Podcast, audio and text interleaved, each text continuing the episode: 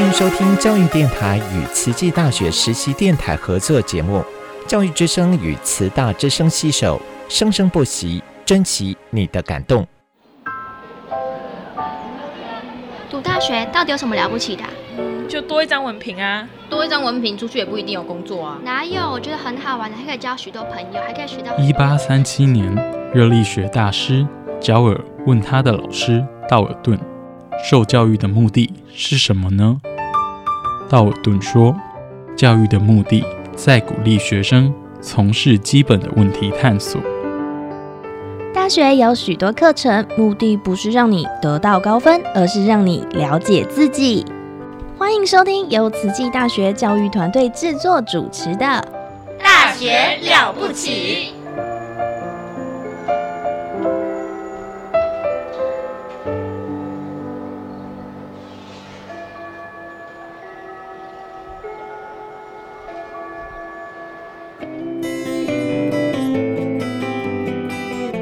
欢迎收听。大学了不起，我们的节目单元是慈大人物志，我是主持人陆秀芳。今天很特别哦，我们的来宾呢，他是大林慈济医院的专科护理师，那同时他也是慈济大学护理研究所的研究生哈。这位护理师哦，叫吴锦琪，我们请锦琪要简单跟我们的听众自我介绍一下。好，大家好，我叫吴锦琪，目前就读慈大护研所 FNP 硕二。我任职于大林慈济的内科交病房重症组担任专科护理师，临床经验总共十五年，专师有九年。目前五年在大林，四年是在安南的外科专科护理师，护理师经验六年是在中国附设医药大学的神经内科海外科加护病房。哇，所以听锦旗的介绍哦，真的是在临床的经验很丰富哦。那锦旗有待过呃中部的医院啊，还有这南部的医院。那现在是在我们的大林慈济医院，大林慈济医院是在嘉义县哈。那就是坐区间车大概要多久？区间车如果说从高雄这边大概应该是说大林坐到嘉义站呐。十五分钟，对，十五分钟哈。那真的，我我我会认识锦旗，也是因为锦旗是在就读慈济大学。呃，护理研究所，那他读的是 FNP，那 FNP 呢，应该就是说家庭专科护理师，所以这是一个呃，我们呃卫生福利部所培育的公费生，我们等一下请他做介绍。那但是我们刚刚听锦旗的一个年，他的自己的工作的经验，他是待过三家医院，那目前在这第三间就是大连慈济的内科加护病房的。专科护理师哈，内科加护病房的专科护理师。那听众一定会说，哎，那护理师还有分专科护理师，所以我们再请啊锦旗介绍一下。那你担任内科专科护理师，因为你过去是护理师，那你在转任这个专科护理师哈，那这样子工作职务上有没有什么不同？呃，专师跟护理师的差别是在于说，你思考的。脉络，然后还有你的护理的状态，比如说你你可以更了解说为什么医生想要去做这个决策跟机转，在你的学理判读上其实增进了不少，然后你也可以更增加你的技能，因为基本上有什么状况问题，除了说你的你阅读之外，你还可以跟你的主治医师讨论说为什么这个病人我们决策要往 A 端走，为什么要抽这个血，为什么要做这个 lab。可以，其实可以增加自己的临床判读能力。嗯哼，其实呃，专科护理师哈，就是进阶护理师的角色功能。那我们在医院哈，照顾病人都要靠护理师，那以及医疗的团队。那医疗团队 leader 当然就是医师啊，主治医师。可是我们都需要团队共同来合作。所以专科护理师呢，他就是协助呃这个护理师以及医师的一些更进阶护理专业的功能，不管是在评估。啊，不管是在决策啊，甚至是协助的一些呃行一些医疗的处置，这个专科护理师是扮演非常重要的角色。那他甚至是也可以去很多的是专业知识，都还可以能够去教导。我们临床的护理师以及病人，是所以是一个在我们医疗的团队，不管是对护理师来讲，对医师来讲是非常重要的一个呃桥梁，也跟一个很重要的角色哈。那所以在这个。呃，很多哈，在临床工作一段时间的护理师，他就会想说，哎，那我就来做专科护理师，更进阶啊，因为他有一些呃非常丰富跟扎实的一个临床的实务经验跟知识之外，那他就可以跟团队啊一起在协助更进阶的这些呃医疗护理上面的一些呃协助的一个角色哈，那。呃，目前哈，我们的这个呃专科护理师的分科来讲哈，大概还有哪些科别？请请请也介绍一下。目前的科别有内科，还有外科，嗯，妇产科，嗯，儿科，身心科，嗯，然后麻醉科，然后目前是新增了一个家庭科。对对，这个家庭科啊，它就是一个全人的。尤其是在比较偏远或者是医疗资源比较不足的话，那第一个如果能够有一个这种家庭科的一个护理师，他有一个完整的全科的一个训练的话，那是第一个能够做直接评估的啊，直接判断的。那建议采取什么样的一个医疗的一个就医行为，或是转介等等。所以这个角色是非常的重要哈。所以我们这个我们家诶，应该说我国的这个专专科护理师的制度。已经也实行了十多年了哈，快二十年。嗯，其实目前哦有九千多个取得专师的证照，可是这九千多名近一万名，因为每一年大概都会有一百多一百多啊能够取得这个专师证照，可是呢有百分之九十五 percent 哦，他们都投入在临床的急性的一个医疗的医院。哈，所以呢，有鉴于就是说，那啊人口的老化啦，哈，还有疾病形态的改变，甚至是我们比较呃城乡还是有一点差距，大医院还是集中在人口多的都会区，可是我们在乡村或是偏远，甚至是离岛，那他这样的医疗照护资源不足，所以这个卫福部啊，卫生福利部呢，就提供了这样子的一个啊。专科护理师硕士生哈公费生的一个计划培育计划，那这个计划是一百一十学年度开始到现在，那锦旗你是第一届的，是的，好第一届，所以锦旗现在是第一届的。的一个培育计划生，那现在就是研究所二年级，就是正在培育的第二年。那今天为什么会邀请锦旗上我们的节目啊？那就是因为呃，虽然锦旗是在大林慈济医院担任一个临床的专科护理师，但是他也是投入的这个这个一个公费养成的计划哈。所以我们也想好奇知道一下。当初啊是什么机缘？那锦旗会来报考这个卫福部的一个专科护理师硕士公费生的一个计划。我当初一开始的机缘其实是我们的思存督导跟我分享这个上课资讯。嗯，那经过思考之后，我决定报考。其实有两个原因。嗯，第一个是我发现我自己的不足。嗯，尤其是我在上完一百零九年，其实我有参加随班复读的硕士。学分班的身体估评估班，然后我从我就发现了不足，比如说呃文献搜索的网站，可能我只知道华裔，可是我可以从同学身上了解，说哦原来还有爬门或考克兰之类的更多。那我从老师身上学到专业应用的通诊，然后还有怎么样文献呃怎么样让自己的思路脉络更清晰。那所以这是第第一个。第二个的话，就是卫福部举办的硕士生公费计划，它的目标是要提升原民偏向离岛的照护品质。那我本身因为就是在偏乡的小偏僻的小渔村呢，所以我非常知道医疗分配的不均匀，也一直其实一直很希望可以回馈社会，所以这就是我报名的两个原因。哦，你刚刚说小渔村啊，是在哪边呢？我是在高雄市的红毛港，已经被迁村了，现在剩观光园区。红毛港哦，好像就是一个观光区哦。对，哦，已经整个都被拆掉了。哦，所以大部分的居民哦，这个小渔村的居民可能就是要往其他的村，或是往乡，就是往其他的地方去做迁移哈。所以在我们很多呃偏乡啊，或是人口居住不是那么的。那么多哈，相对的资源就少，甚至还会有一些不同的发展。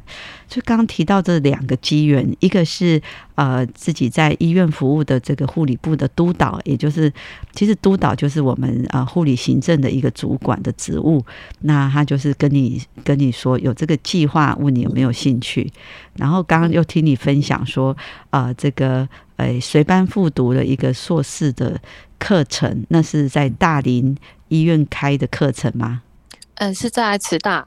哦，慈大慈大开设的课程，但是上课地点是在，呃，我们是线上试训，然后有三分之一的学学分必须要回学校授课。哦，好好，所以也是，就是说，还没有读研究所之前，先上一下硕士班的学分班的课程，上上看，看看说自己有没有满足自己学习的这个需要，然后这个课程能不能应付得来。那显然，刚刚听你的分享，就是你上了那一门课之后，发现，哎，原来自己知道的还很有限，所以激起你再继续往上读研究所的一个动机啊，是这样吗？哈，是的，没错。好，那诶，真的很难得哈，所以我们慈济大学的学生也是不满这个，尤其是硕士班的学生哦，其实都是护理师。那我们这位来宾哦，是我们啊慈济大学护研所的学生吴锦琪，所以我们等一下听一下音乐，我们再继续跟他聊天，聊聊他这个在职进修的一些呃心得。别堆砌怀念，让剧情变得狗血。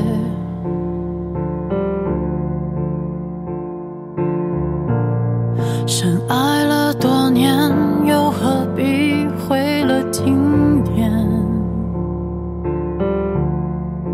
都已成年，不拖不欠，浪费时间是我情愿。像谢幕的演员，眼看着灯光熄灭。来不及再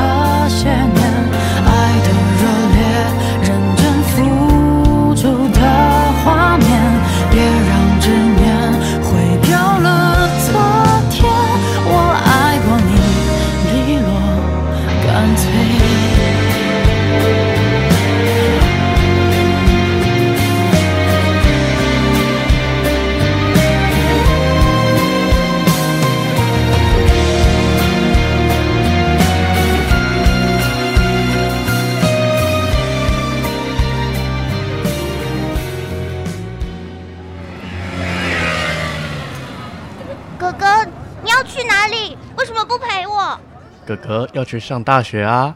大学有什么了不起？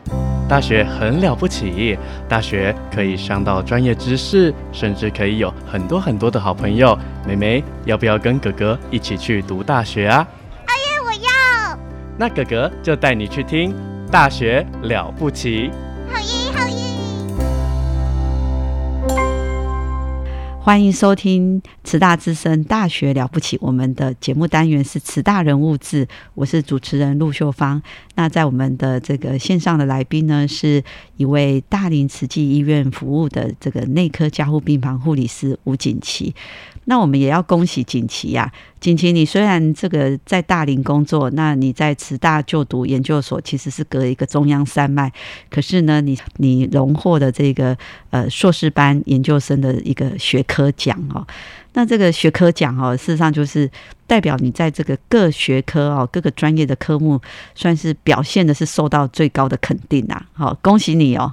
谢谢，我真的很意外，很意外，因为你在想说啊。就大家都很优秀啊，怎么会是你哈？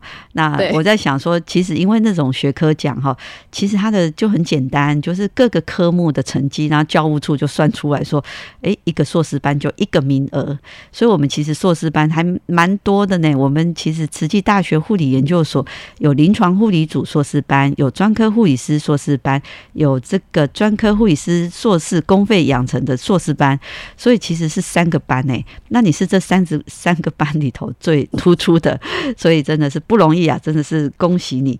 那我也想请锦琪分享一下，说，那你一路在职进修，同时又担任内科加护病房的专科护理师，同时又是硕士班的研究生。那呃，分享一下，在这个隔着这个中央山脉读了这个硕士班，你觉得这个课程有哪些的特色跟收获的，可以跟我们的听众分享？好，我目前就读的这个 FNP 就是 Family Nurse Practitioner，家庭专科护理师啊。它主要跟一般专师组的差别是在年龄层，它是 care 零到一百岁的全能护理。嗯，那对我而言，我的收获是第一个，我视野更宽广，我不会局限说哦这个问题，我不会只看到这个小区块，会延伸到后续居家那部分。跟家庭，那失序调理跟应用实证的运用跟知识的统合，我从老师那边学到文献搜寻跟应用的技巧。那在学习这一方面，学了一基本的内外科慢性的评估，那主要会是以家庭为中心的照护模式。那借由我们很在意我们重要的三 P 身体评估、病生理跟药理，稳定我们的基础，再来就是接接受我们的病史询问跟用药史跟。做抽丝剥茧去做最后的鉴别诊断，再搭配实证的应用，可以更了解说我们的实际操作。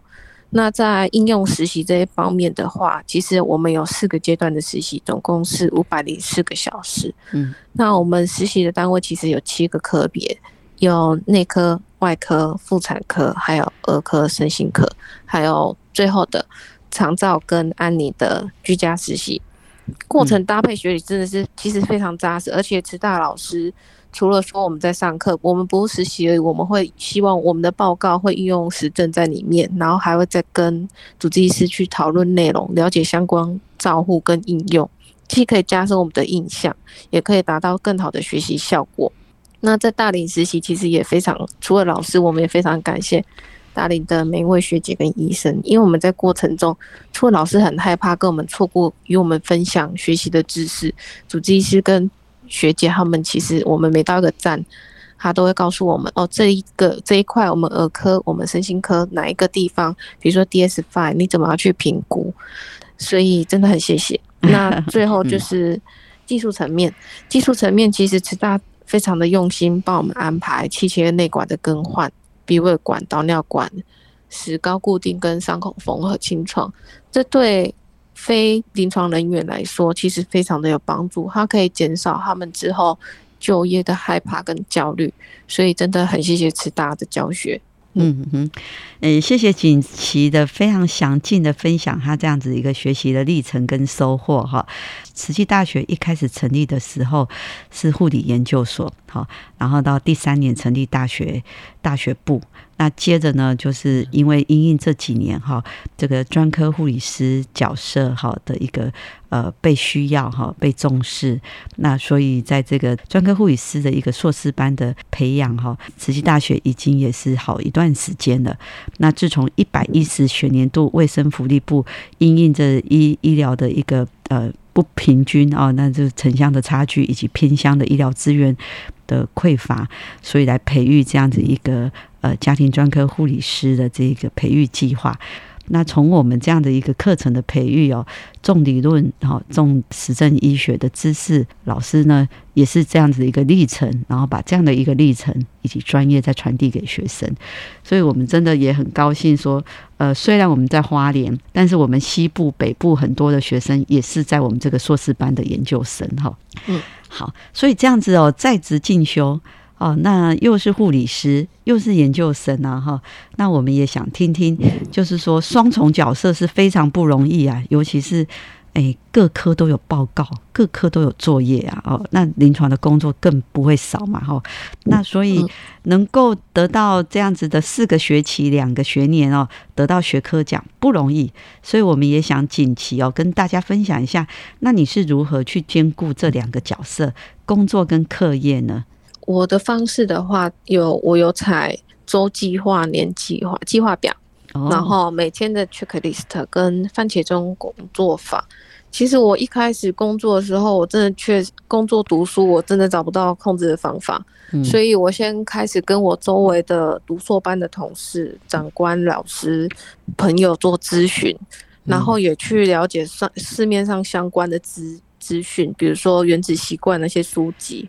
YouTube 啊，或 Podcast，因为我想要了解时间规划跟自律，为什么别人可以做到这么好？那我最后结论读完这些东西，我的结论就是两个：第一个，一定要找出自己的问题；第二个，就是不要忘记我为什么要来就学。然后，所以针对第一个自己的问题，所以我发现我的问题，第一个是我我 ICU 这一边我必须要轮三班。会影响到我的作息，那还有我手机会成瘾，就是不小心滑了就度过了我一个青春。那还有拖延的问题，所以导致我很多事情想我可是成效不好。那针对分心这一部分，我是采番茄工作法，它的意思就是每次就是设工作二十五分钟或读书二十五分钟，那时间响了之后我就休息五分钟。那它可以增加我的专注力，那再搭配我的 checklist，就安排我的时间，或我今天必须要完成什么，我就完成，我就把它杠掉。那当我写作业觉得很疲惫的时候，怀疑为什么自己要读硕班的时候，我就要回想一下，为什么我当初要来报名硕班？那你就可以知道，好，那我就是去写报告写下去，跟工作。那工作上，其实我真的。很幸运，是因为我有非常支持我读书的同事、老板跟长官，而且在我学业上有任何问题，有时候突然有些急转，你不懂为什么这个病生理这样说，或我的统计还有学理，我都可以得到解答。而且我也很谢谢师尊督导帮我们申请公假，可以让我们更安心的读书。虽然说我很推荐番茄钟工作法，可是我真的建议大家要找出自己的特色，跟发现自己的问题。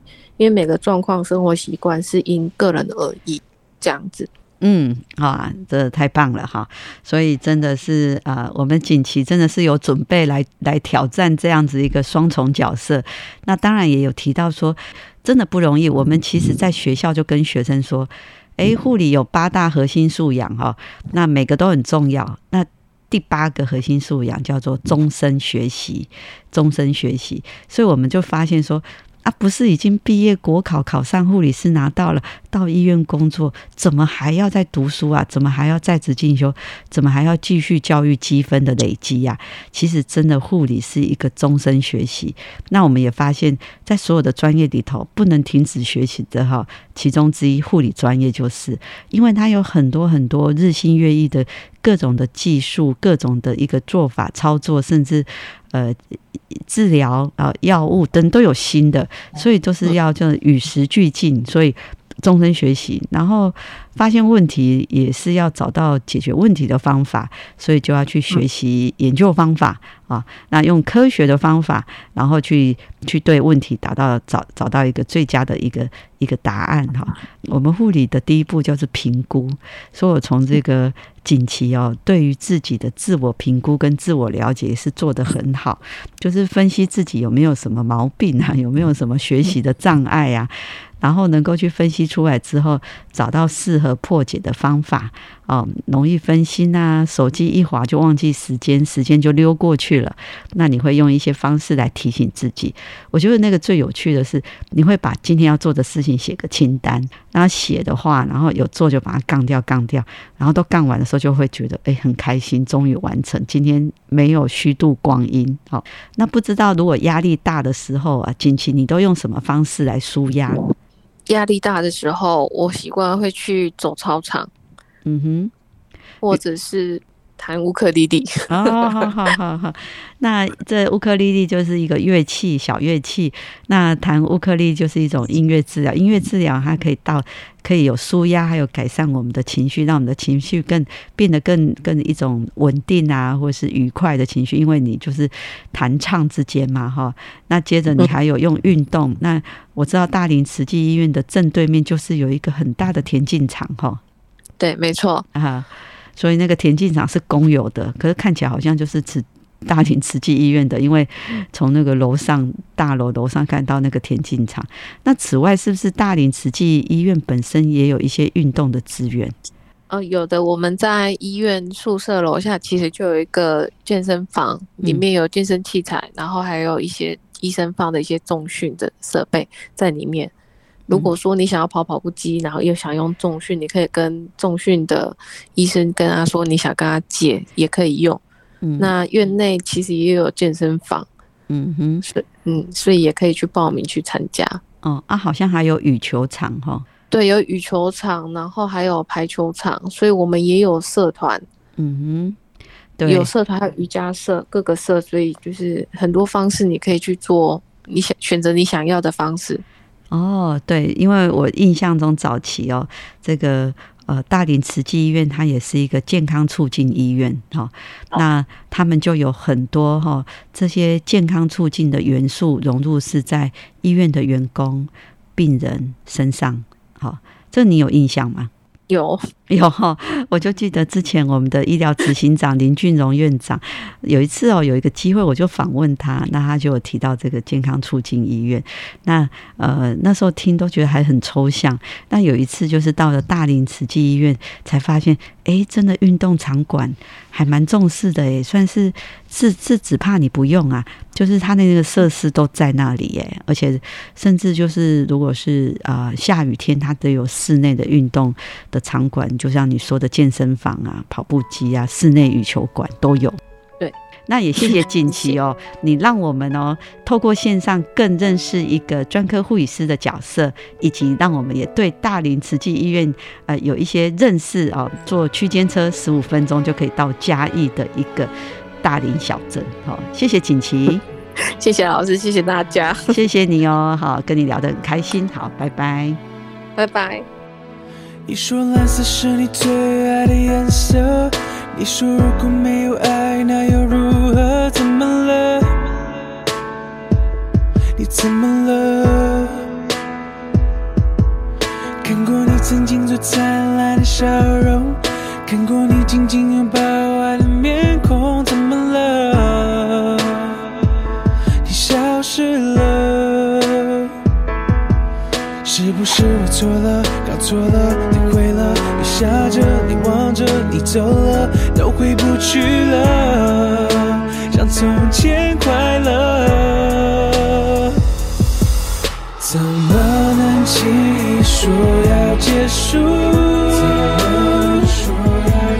怎么？会让你抱着我哭？太努力的我们最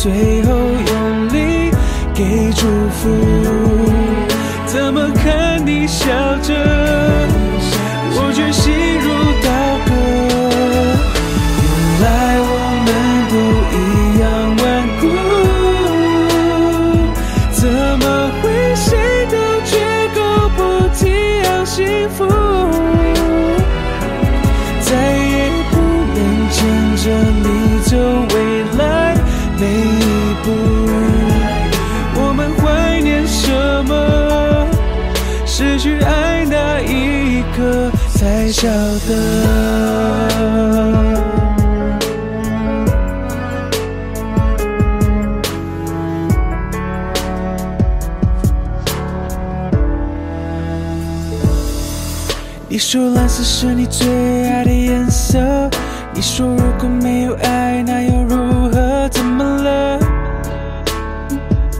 你怎么了？看过你曾经最灿烂的笑容，看过你紧紧拥抱